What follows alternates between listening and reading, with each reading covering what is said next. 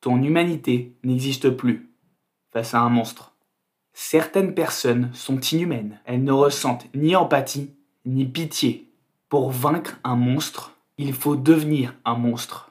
Si tu te limites à tes capacités de faible humain, le monstre te dévorera. Quand une personne te veut du mal, pour te défendre, tu dois mettre de côté tes sentiments.